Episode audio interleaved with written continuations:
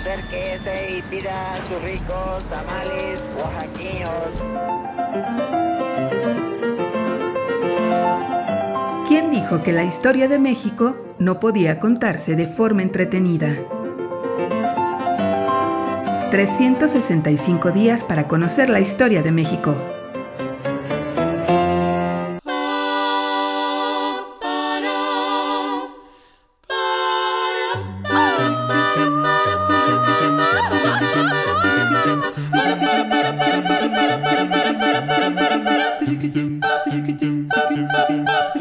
Jueves.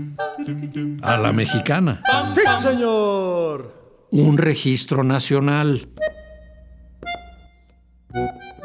La mala costumbre del gobierno de crear registros para todo tipo de asuntos, sin orden, ni concierto, sin planeación, sin sentido, no es una moda del siglo XXI. Funcionarios sin muchas luces intelectuales han gravitado en la política nacional a lo largo de la historia para implementar sus absurdas y onerosas iniciativas. Todavía no circulaban en número importante y ya se hablaba de crear un registro nacional de automóviles. No estaba proyectado ponerlo en manos de particulares, ni mucho menos a cargo de extranjeros de dudosa reputación. Tampoco estaba destinado a proteger el patrimonio de los mexicanos. Su fin era más elevado, la seguridad nacional y la defensa de la soberanía.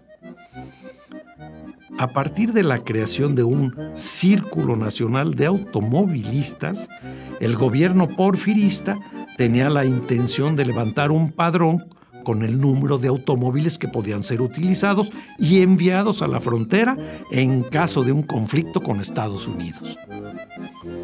Se trata simple y llanamente, señalaba la República en su número del 11 de marzo de 1906, de formar un escuadrón que apellidaremos Volante. Un escuadrón de autos que puesto al servicio de la Secretaría de Guerra estará pronto para cualquier emergencia de invasión extranjera, para cualquier amenaza intervencionista.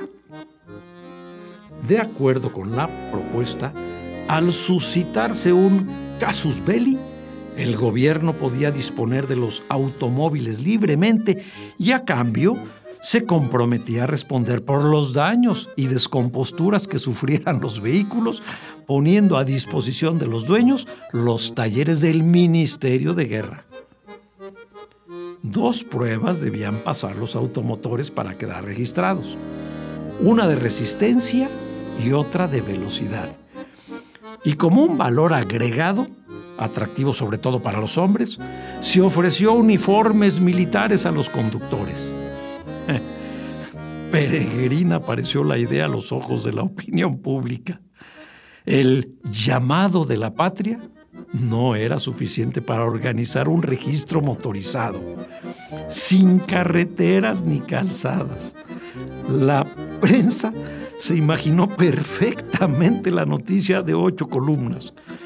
El regimiento motorizado se quedó atorado entre nopaleras y magueyales.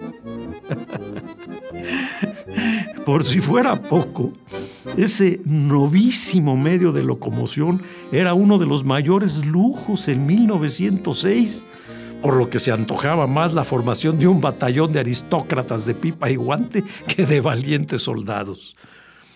El proyecto finalmente pues, no prosperó. El tiempo demostró que el momento seguía siendo del ferrocarril y la revolución reivindicó la fortaleza de los caballos.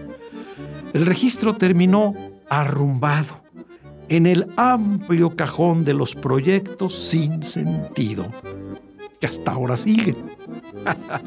A la mexicana.